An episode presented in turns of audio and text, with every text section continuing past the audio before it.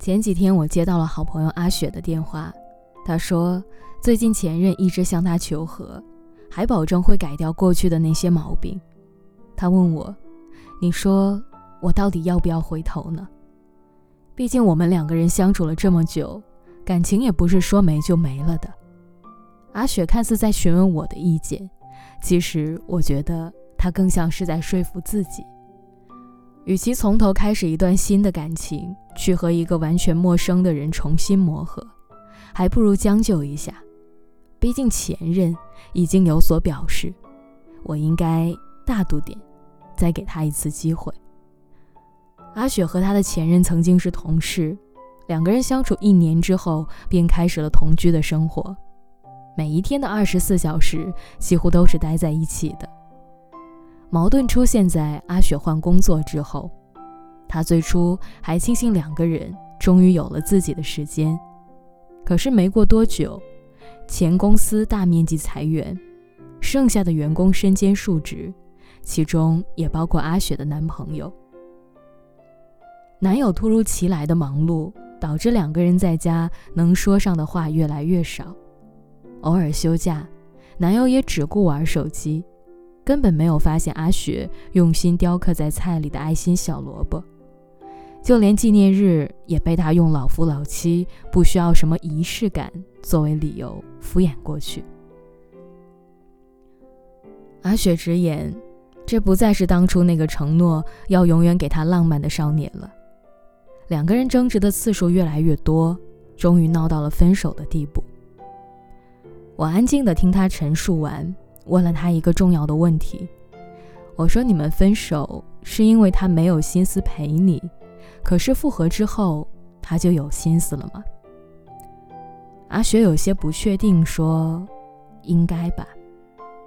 通常女性在感情中的包容性是很强的，总是觉得应该给对方机会去弥补错误，可也总是会忘记，即使是织女修补过的破损，也会留下。”不易察觉的痕迹。为了一个虚无缥缈、也许可能存在的改变，我们会抹掉好不容易拿出的决心。可是，当同样的人、同样的事、同样的苦恼摆在眼前，我们又要再一次逼迫自己离开。与其让痛苦不断轮回，不如在第一次结束之后就别再开始了。童话的最后。阿雪埋怨我过于理智，感情是算不清的。她却忘了当初分手的时候，自己和男朋友连一包纸巾都清算过。分手后忍不住想要复合的我们，除了舍不得那些美好的回忆，还因为抱有一丝侥幸的心理，说不定复合之后，对方真的做出了改变。我们总以为自己是最特别的那一个，殊不知自己根本不足以改变对方。在港剧《溏心风暴》当中有这样的一段：养女小月因为总是被家里的沙姨欺负，于是和男友商量要搬出去和他同居。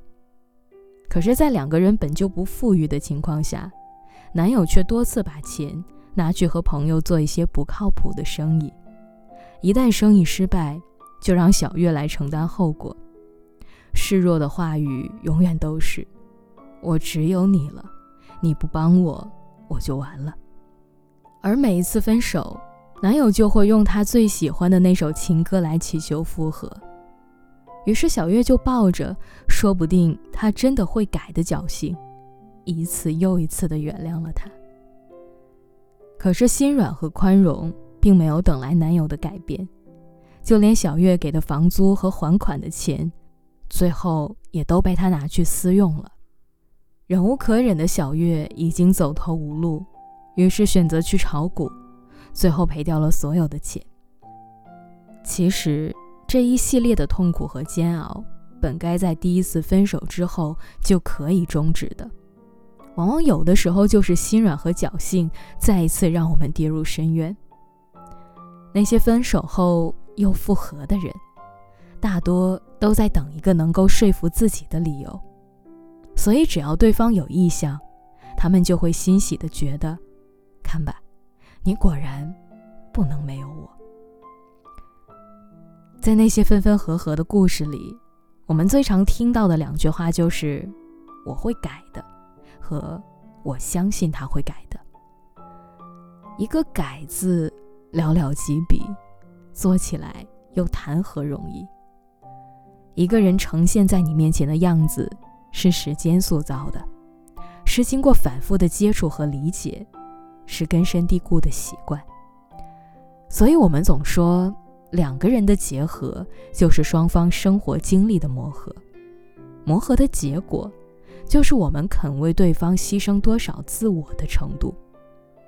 其实我们都知道感情的问题出在哪里，可是还愿意经历无数次的拉锯战，直到忍无可忍、退无可退的时候，才肯放手。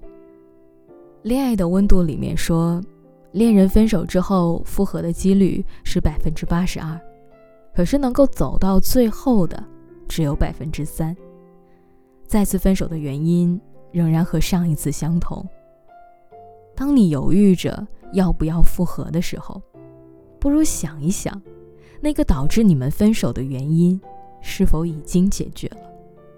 如果没有，你又是否已经做好继续忍受他、继续委屈自己了？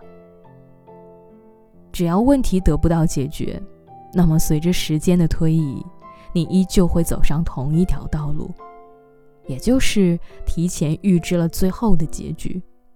何必再把自己往痛苦的边缘上推一把呢？通往幸福的路上布满了岔口和荆棘，我们无法一一避开，但起码不要在明知是错误的路上反复受伤。答应我，不要抱有侥幸，攒下勇气，大步向前，直达幸福的彼岸。